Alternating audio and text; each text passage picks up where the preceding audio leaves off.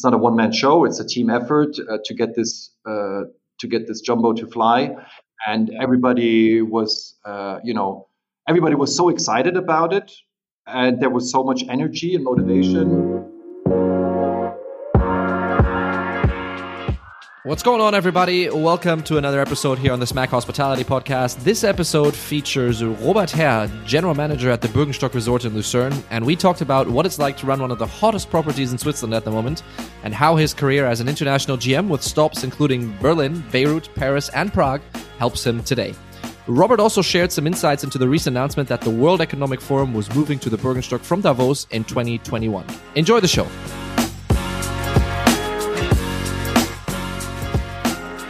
Robert, thank you um, for for being on the show. It's it's great to have you here. Um, the, the, I'm going to ask with the start with a very simple question.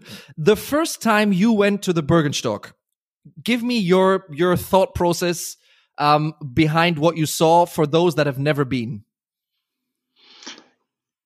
Great, uh, Fritz. Thank you very much uh, for having me on the show today. Um, yeah, my first impression. So when I first got here, I actually arrived on a construction site. So my first uh, view was onto cranes and people working very hard, trying to put together this magnificent resort. Um, but then on a second view, um, I saw the views from the Bürgenstock uh, resort down onto the lake and uh, over this over central Switzerland. And I must say, I was very, very much impressed about what I saw. Actually, I was blown away um, by the view. So uh, my impressions at that time, when I first came here to visit uh, the site, before I actually started, I said, "This is where I want to work." Mm. I, I can't blame you.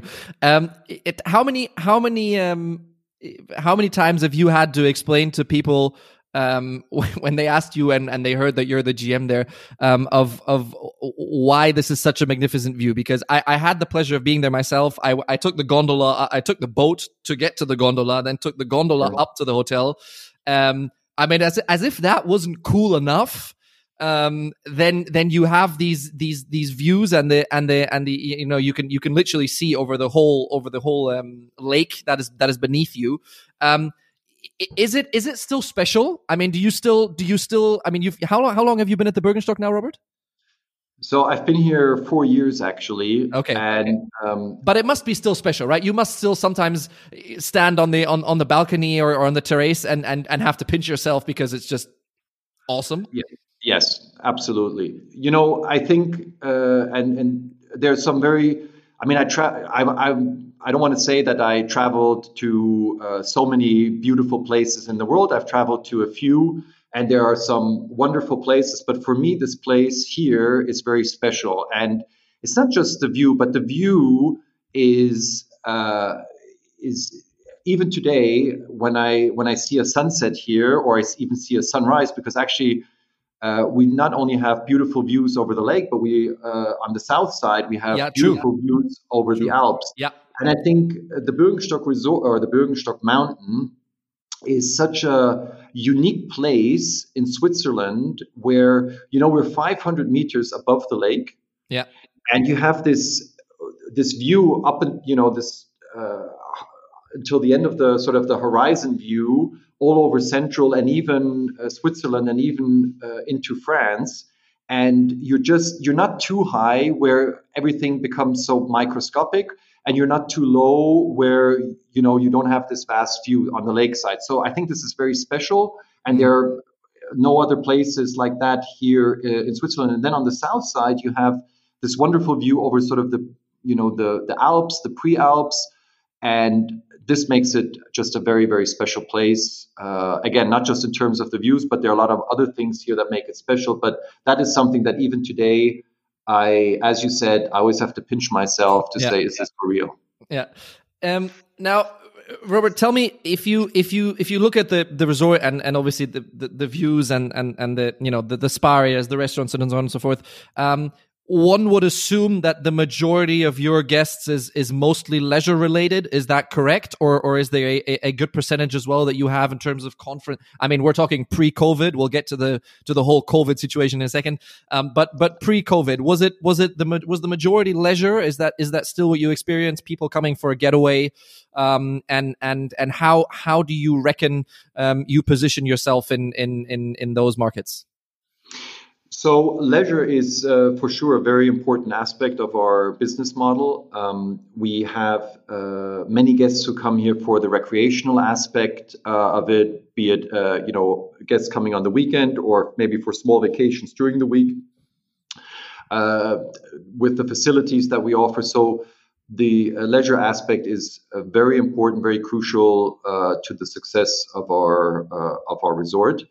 Uh, that said, it's not our only pillar that we're uh, building our uh, business model on. We uh, very much also have, uh, you mentioned already, conference events, social events, but also corporate events. We have a lot of conference facilities here that that are in an environment which is also unusual because normally you go and spend your conferences sort of, let's say, in big box conference hotels yeah, uh, yeah. Most of them are located in city centers.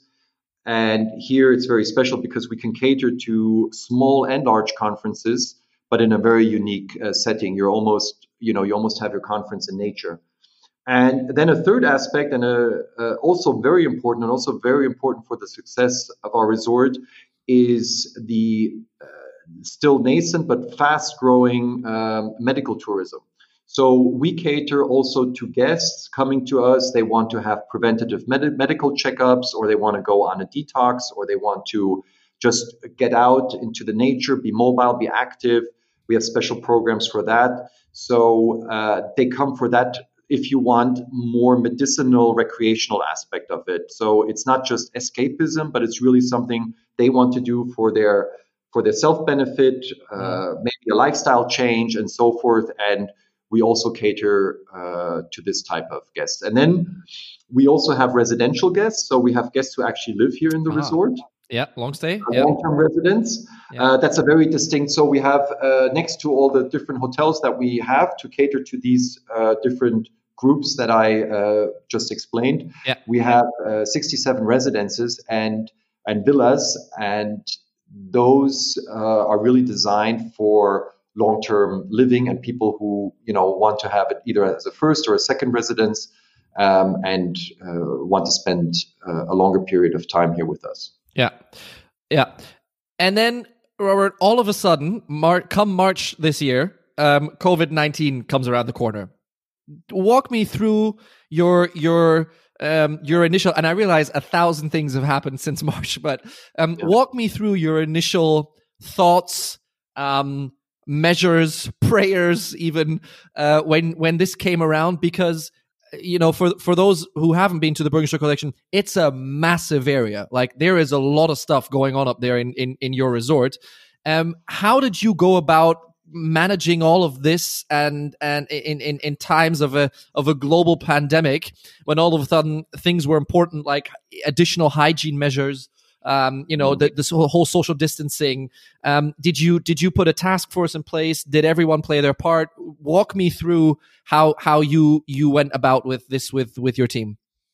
Yes. Uh, so I mean, I I remember you said it's it's. It, you know, it was back in March. Actually, so many things have happened. So it seems like already again, it's been a long time ago. But a I lifetime ago, yeah, yeah yeah, I still remember vividly, uh, you know, the situation, and also at the time, sort of the decision and the quick decision making you had to to do uh, because nobody knew what was coming and how bad would it be, and you know what should we do now. But you know, it's funny. I was, or it's you know, it was sort of the situation. I was actually on vacation in end of February.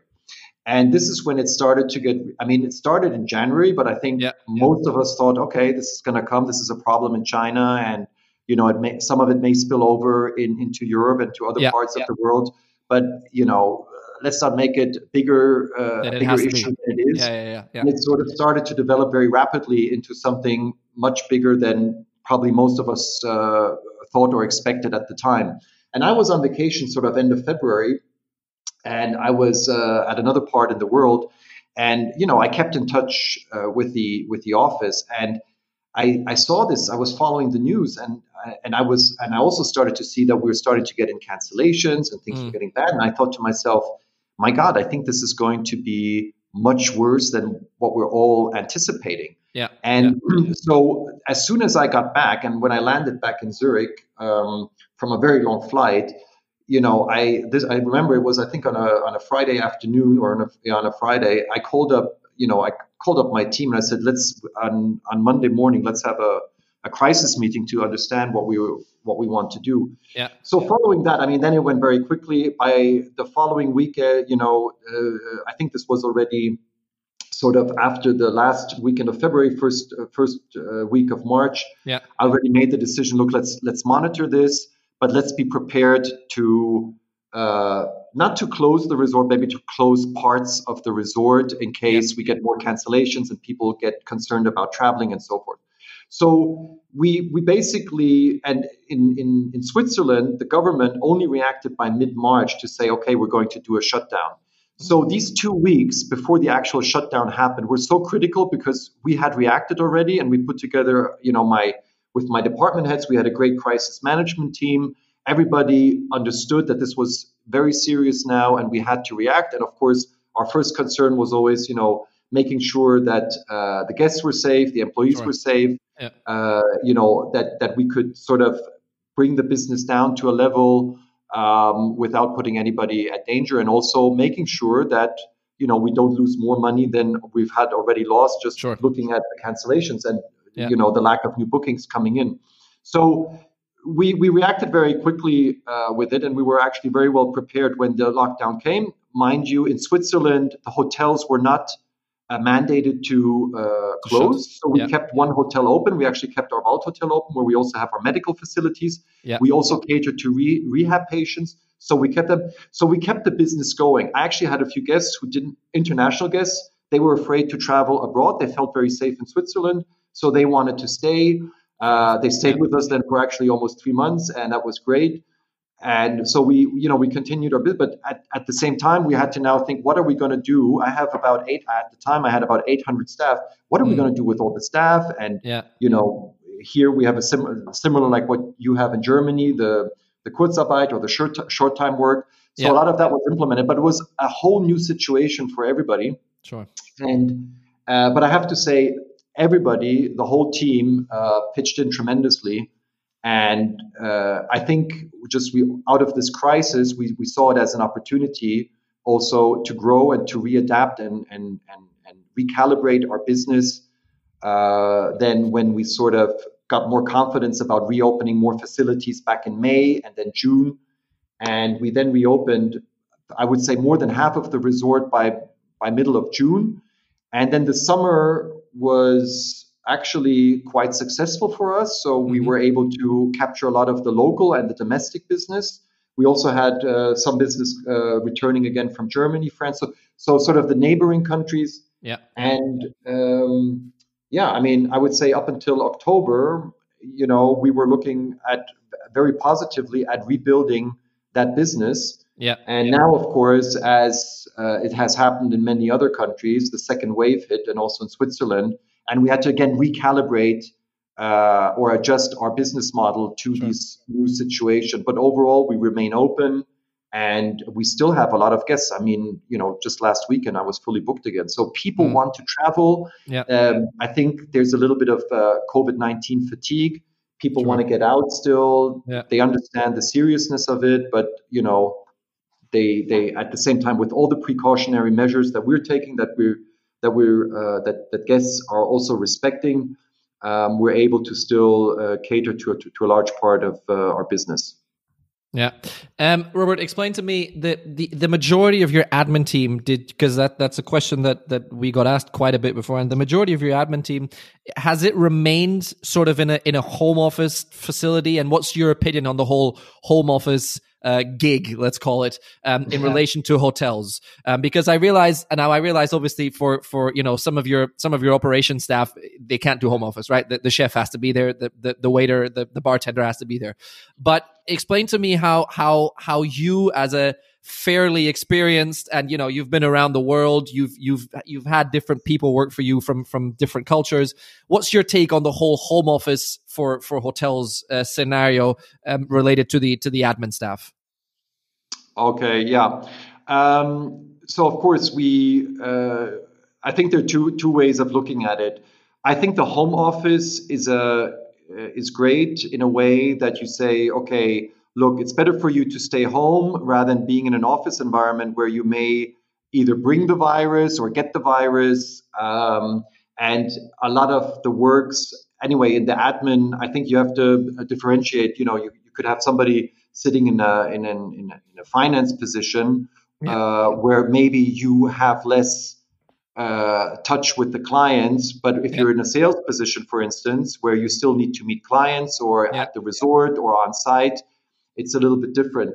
Um, but overall, I think to have that flexibility between home office and being on site is a great tool because I think it makes yeah. uh, I think it makes a lot you know makes our people more comfortable about working. Uh, but at the same time, we also see that people do want to be in the hotel environment because you know we we are a high touch business and it's it's not just about it's not just transactional. It's about you know you meet people you have a coffee with them. I'm not talking just about guests, but also about your colleagues. Sometimes ideas pop up um, because you do that, you know, around the water cooler, uh, you know, those water cooler conversations that you have. These are that whole social engagement is still very important, and I mean that in the positive sense.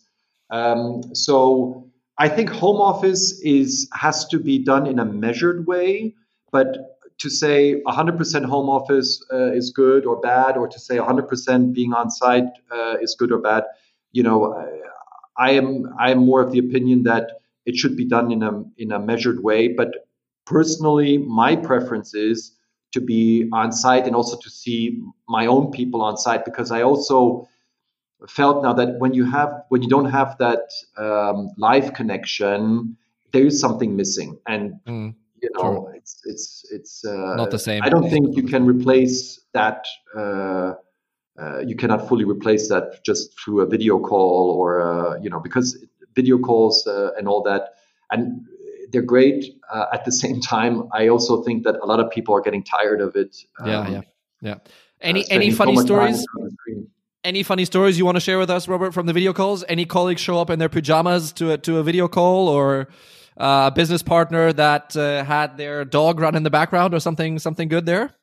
Since while we're at it? A, since this is an official recording, I'm very careful with what I'm saying, so I cannot comment on that. okay. Um, all right, uh, Robert, tell me uh, now. In, in, amidst all this, you know, crisis, and and and we'll we'll get to what your what your prediction is of of how and and and when the the the, the business and the, the travel world will recover. Um, all of a sudden, congratulations are in order um, because the the World Economic Forum uh, has has decided to move away from Davos um, towards towards you guys. Now I realize um, you're probably not going to want to share the security details with us, which which I don't understand, but that's okay. Um, but yeah. give us give us a quick a quick explanation. Um, I mean, it, I can't imagine it being easy to you know negotiate and and discuss such a a global event amidst having to run a hotel during COVID or, or a resort even um, during COVID nineteen. Um, explain it. Give us give us like a brief overview, if you can, of of how that how that felt. I imagine it's something that you haven't done before either, um, running such mm-hmm. an event, um, and and what what that will bring to to you guys in in 2021. Yeah, uh, it's been uh, very interesting. I mean, first of all, we're very grateful. We're very, um, we feel, of course, very privileged and honored uh, that the WEF has chosen the Bürgenstock Resort, along also with uh, certain activities in Lucerne, yeah. Uh, yeah. to be the location for the next annual meeting of the World Economic Forum, so 2021.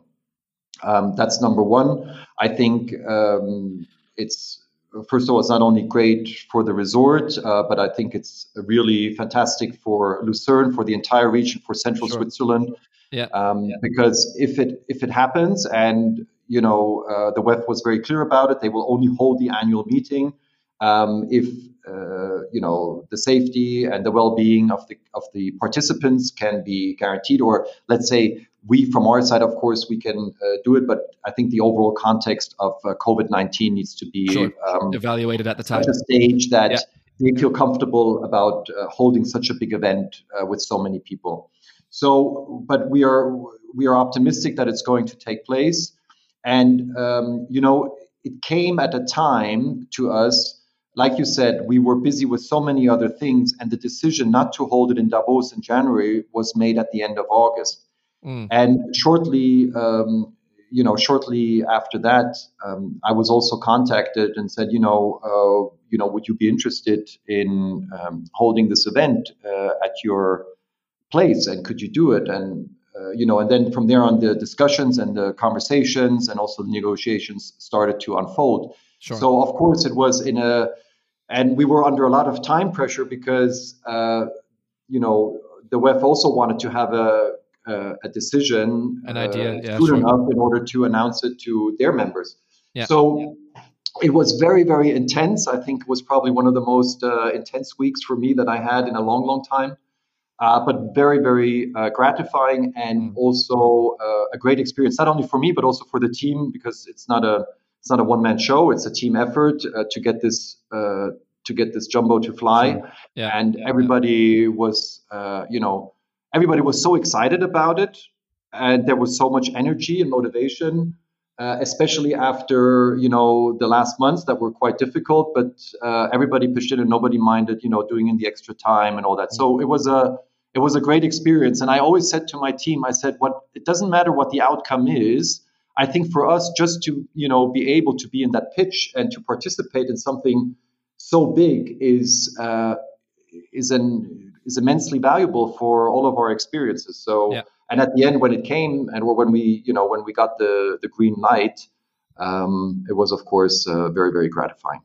Yeah, um, Robert, is that is that something you reckon that's going to happen? Is going to happen more more frequently now? I mean, if you look at um, the way that the travel world has worked previously. You know, people, more people were traveling than ever um, pre COVID nineteen, and and so on and so forth. And now, um, you know, s- s- major events like the World Economic Forum, for whatever reason that um, that uh, that may be, you know, changes to to change the location to something that's a little bit more, um, you know, a little bit maybe a little bit smaller of a venue, but uh, with with just as much, um, you know, prestige or, or, or modernity. And and mm-hmm. is is that something that we're going to see, Robert? That that some you know big events, um, some travel trends are just going to monumentally change because of um, because people like to be in a in a in a more confined space where it's easier maybe to to to to to move about and stay somewhat within the same location, um, or or is or, or do you reckon?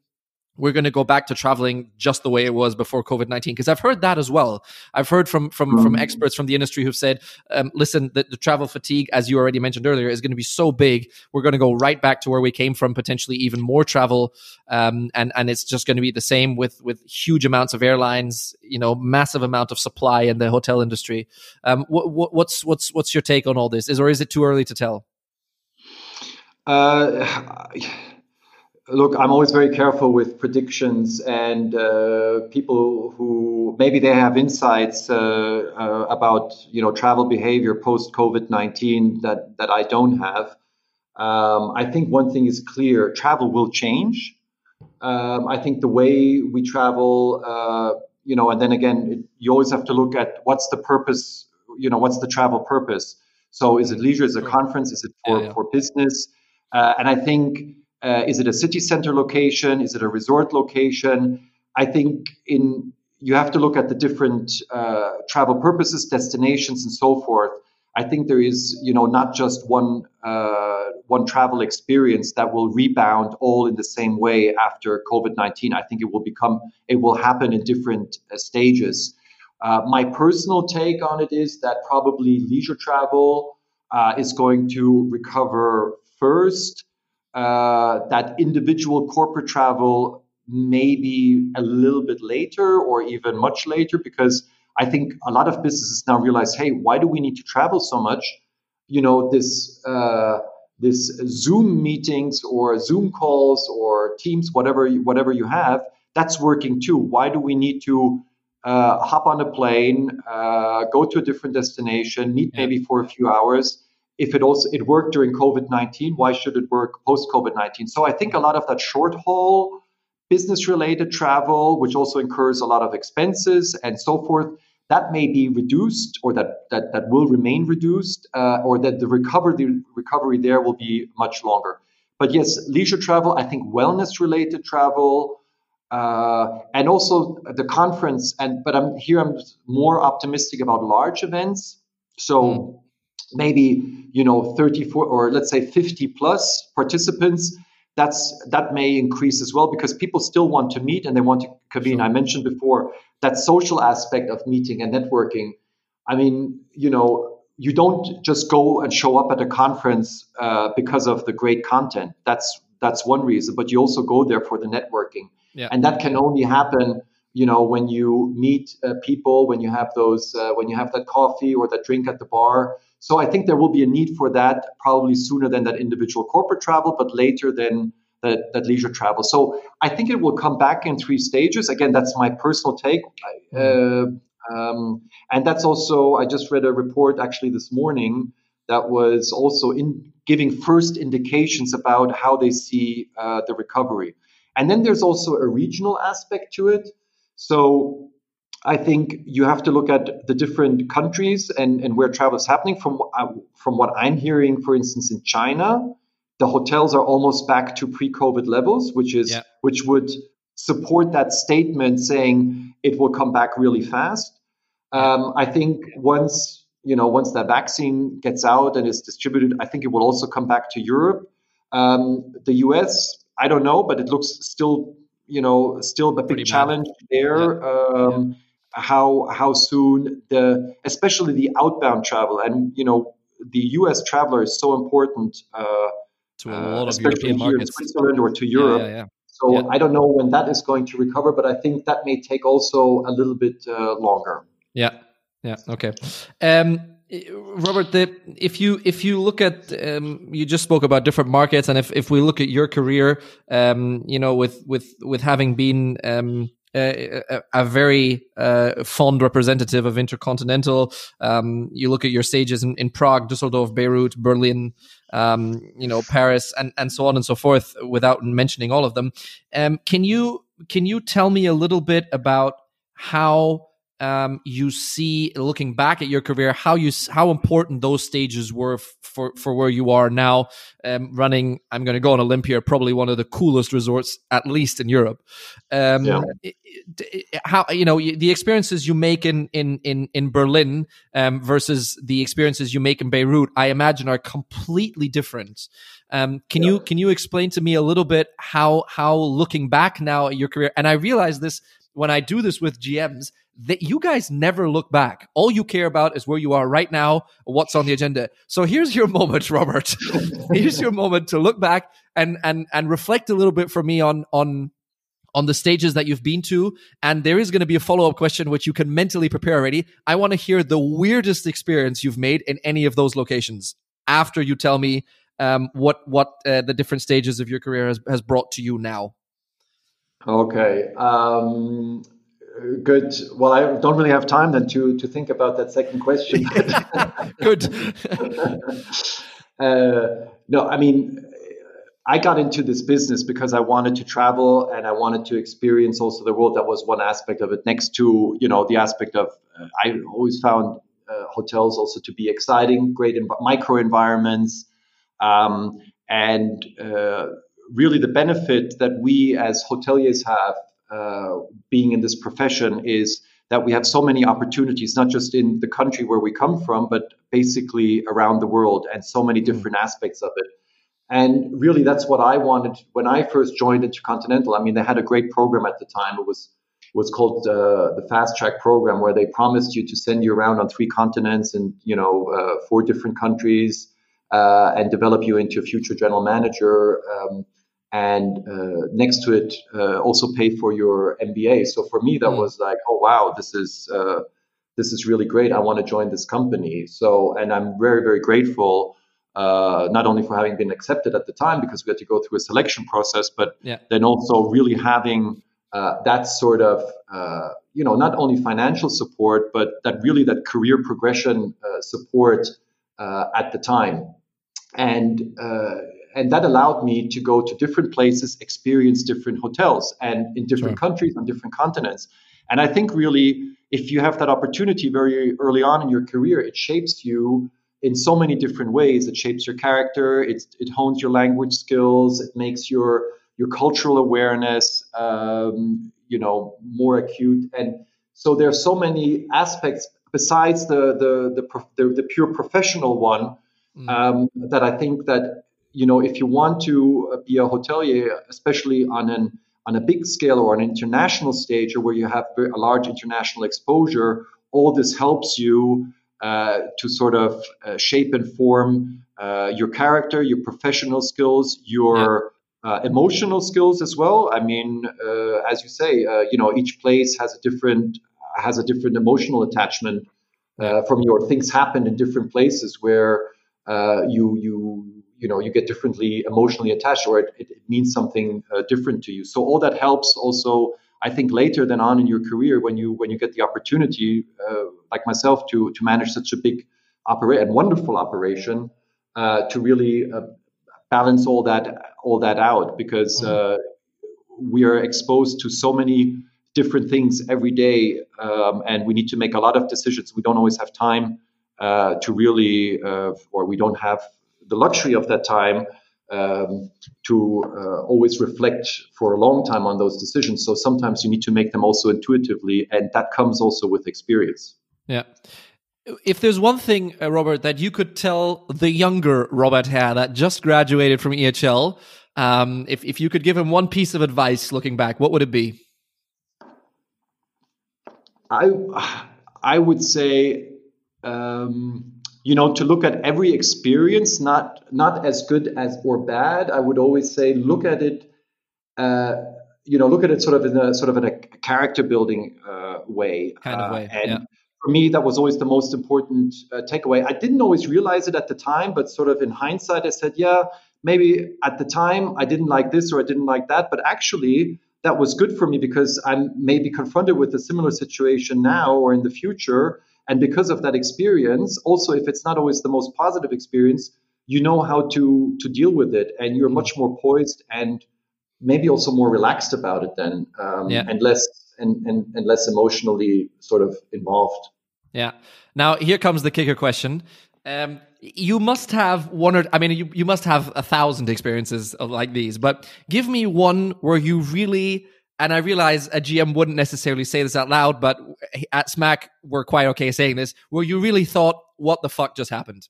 there must be an experience where you where you thought or I guess did something silly uh, a member of staff. You don't have to you I mean if you want to tell us who but that's fine. But I imagine you don't necessarily need to tell us who. But there must be an experience or two where you thought to yourself what the hell just happened? Um oh geez yeah there's so there's so many I mean but isn't isn't that also the beauty of it, Robert? That that you can sit here now and say, "Listen, I've experienced too many dumb stories to even think of one right now." That yeah, must be know, the beauty of the industry, like right?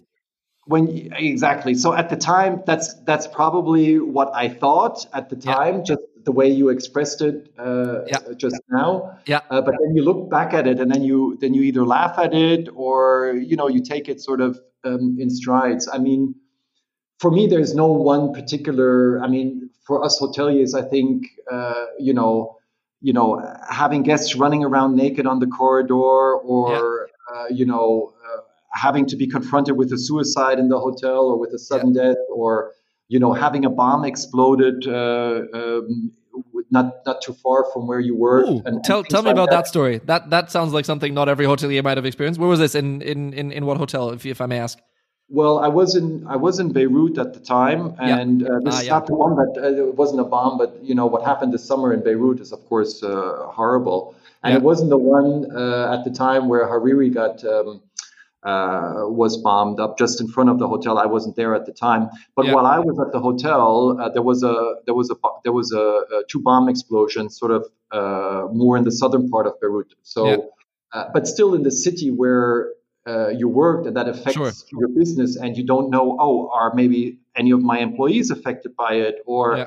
is there maybe a guest who just happened to be in that area and so forth. So that's exactly what you said before. You say to yourself, oh, you know, you always kind of prepare for that situation when it happens, but mm. when it does happen, you you want to make sure that you check all the boxes, that you really go through every procedural step that you need to do in order to make sure uh, that everybody is accounted for, sure. uh, that everything is safe, that you know what other measures do you need to do, and you know sort of a little bit this uh, kind of this crisis management situation, mm. and um, and then also especially when you have family with you then you also think is this you know is this still a safe place for the family and you know there's some other personal concerns of course that that come up at the same time um, yeah. yeah.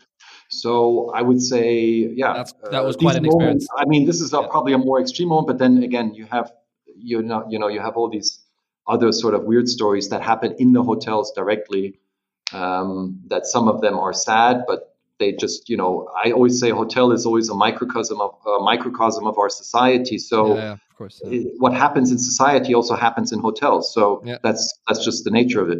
Yeah. Um Robert, now let's let's talk let's talk maybe twelve months from now. Let's let's forget COVID for a second. Um, how how how do you reckon all of this is going to pan out? You talked a little bit about how you you reckon the recovery is going to go.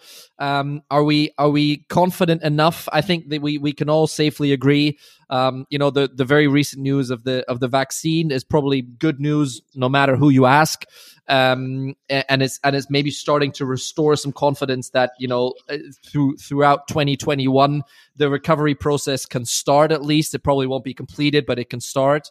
Um, it, tell me tell me a little bit about how you guys are, are forecasting because I realize it's it's it's budget season as you like or it's almost over probably the budget season. Um, yeah. uh, tell me tell me how a, a a a resort like you with with multiple properties, um, multiple F and B outlets, a, a, huge spa outlet, um, very important uh, uh, for you as well as you said is the conference and banqueting. How the hell did you budget 2021 did did you roll the dice? Did did everybody have to pick a number? What what did you do uh, almost. No, I'm just kidding. uh, of course, we put a lot of thought uh, into our uh, into our planning process. Yeah. Uh, but you make, you know, if you, it's very difficult, of course, to plan. So you have to make some assumptions, and you know the the beauty about a budget process is that you can we can all do all the planning that we want when we hit January 1st and the world I mean we did a budget for 2020 yeah. not having in mind uh, the pandemic. Going to, yeah, yeah. So sure. yeah. you know the budget is good, so you are prepared for what you expect the next year is going to bring. And but a budget is not, you know, is of course it is. You have numbers, and you say this is what I want to. Uh, this is how much income I want. These are the expenses that I'm willing uh, to invest uh, yeah. in order to generate that income and service that income.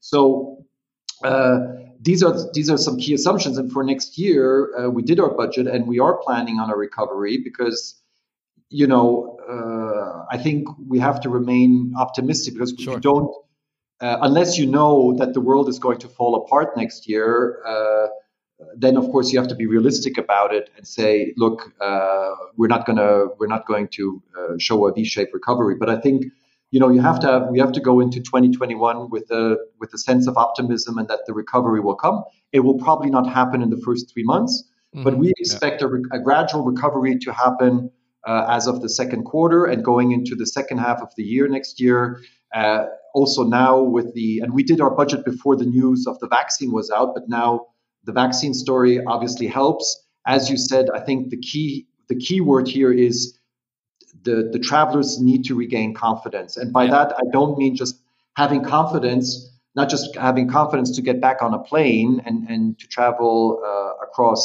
across the ocean or, or, or uh, even on, on short haul flights.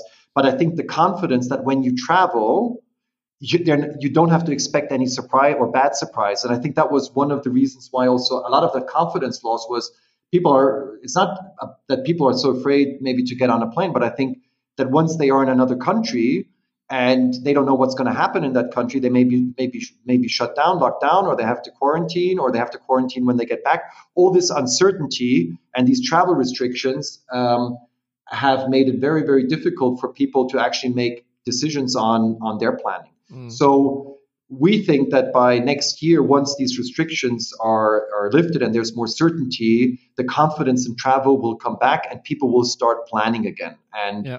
I think that has to happen first uh, before we can really say that the that the recoveries have. But as soon as that level of confidence and that level of planning security is back, I am very, very optimistic that, uh, as I mentioned before, not in all parts, but in certain parts, the recovery has a good chance of happening in the next year.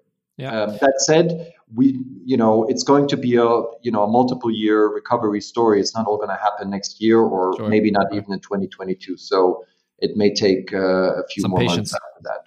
Yeah, yeah. Um, Robert, uh, do you reckon it's all going to happen simultaneously throughout Europe, or is it safe to assume that there are certain countries um, for whatever reason that may be, you know, the the, the reliance on, on on international or maybe even intercontinental travel um, that is going to that is where it's where it's going to happen quicker. The reason I'm asking this is because um, you know that there's there's if you look at the statistics and the and the predictions, which I I realize you know may or may not be accurate because no one has ever experienced something quite like this. Um, but the predictions are are still very strongly that um, you know national travel is going to be a key driver. Do you feel the same specifically for you at the Bürgenstock, or or um, are you are you also very much banking on the fact that there is at least you know some some local um, international travel, uh, you know, the Germans or uh, the Austrians that will potentially uh, uh, join you guys again? Uh, definitely. Uh, I mean, first of all, we're very lucky. Switzerland experienced a very strong domestic travel this summer. Yeah. So a lot of Swiss who probably would have traveled abroad, uh, they opted to stay in the country. I am not sure. Let's say I'm a little bit undecided if they would do the same thing next year. Um, Why uh, is that, uh, Robert? Why? Because I think there's this. I think it was great, and a lot of Swiss said, "Hey, why don't we stay?" Um, you know, let's not be adventurous this year. Uh, yeah. Let's stay in our own country. Let's discover, rediscover our own country.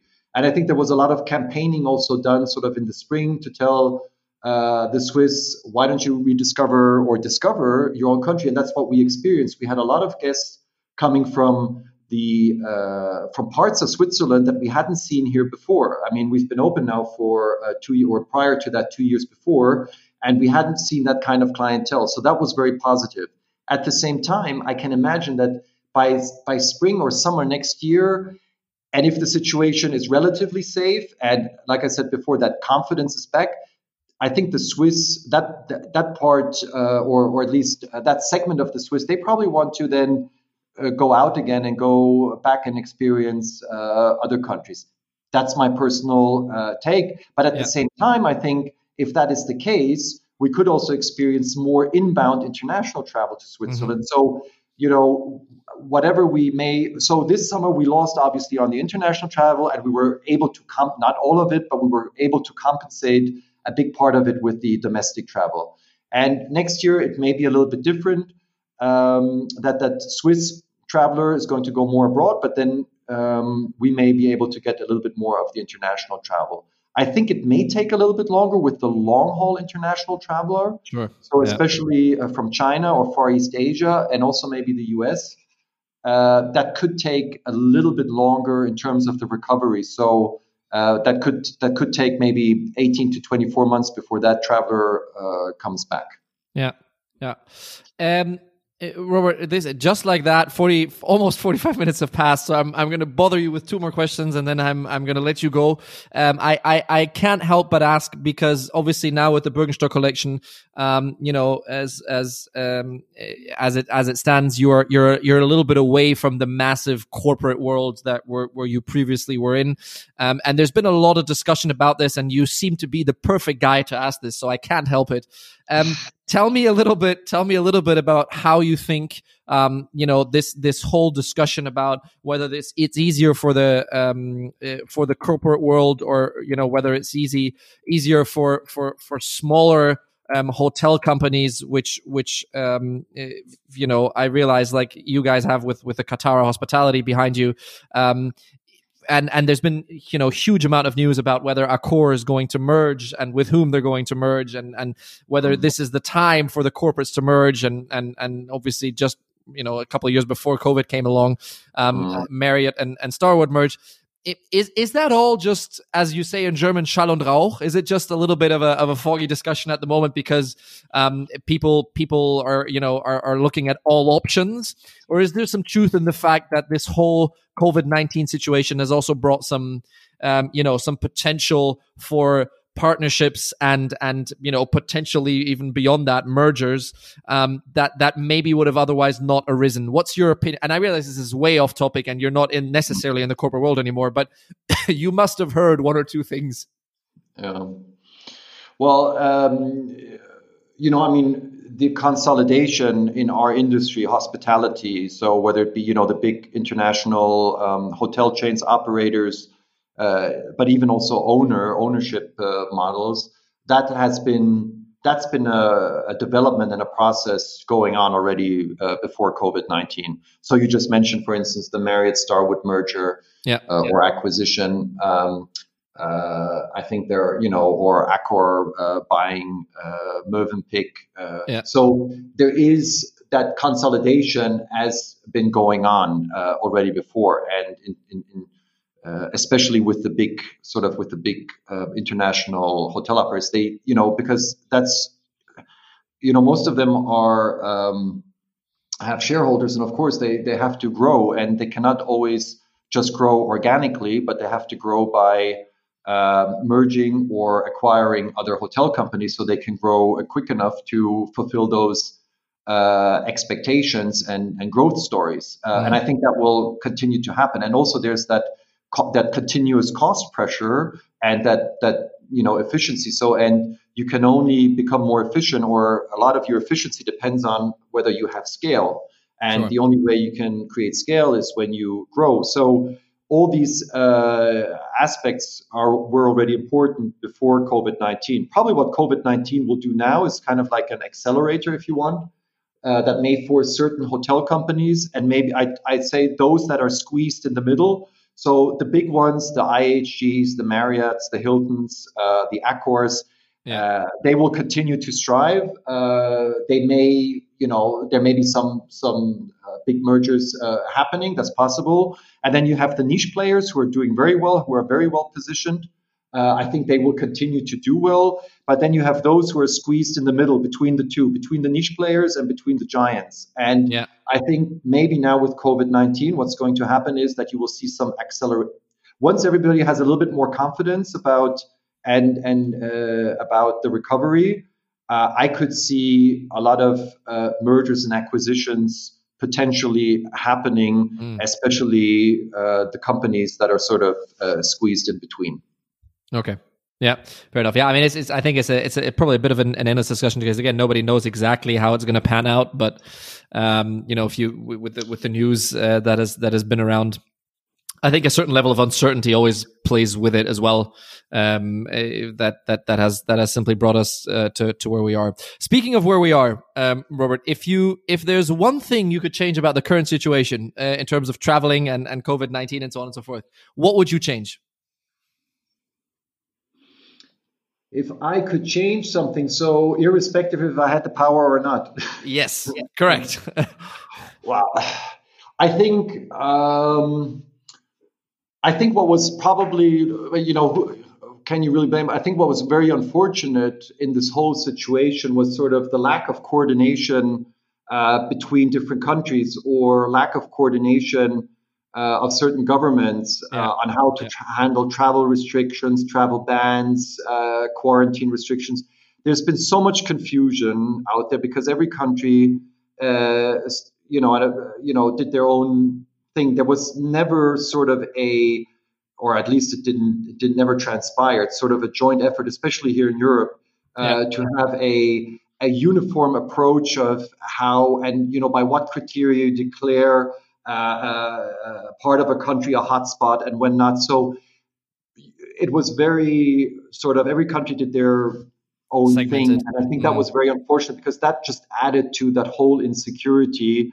And I don't even know. I mean, you know, uh, and it changes all the time. So uh, that's that that's not very helpful. Um, and to say, if I could change least, one thing, yeah. that would probably be to get more, you know, cross uh, governmental um, coordination or cross border coordination if you want. Yeah, yeah, agreed. Especially, in the, especially in the uh, you know sort of in the in the EU countries. Yeah. Couldn't agree more.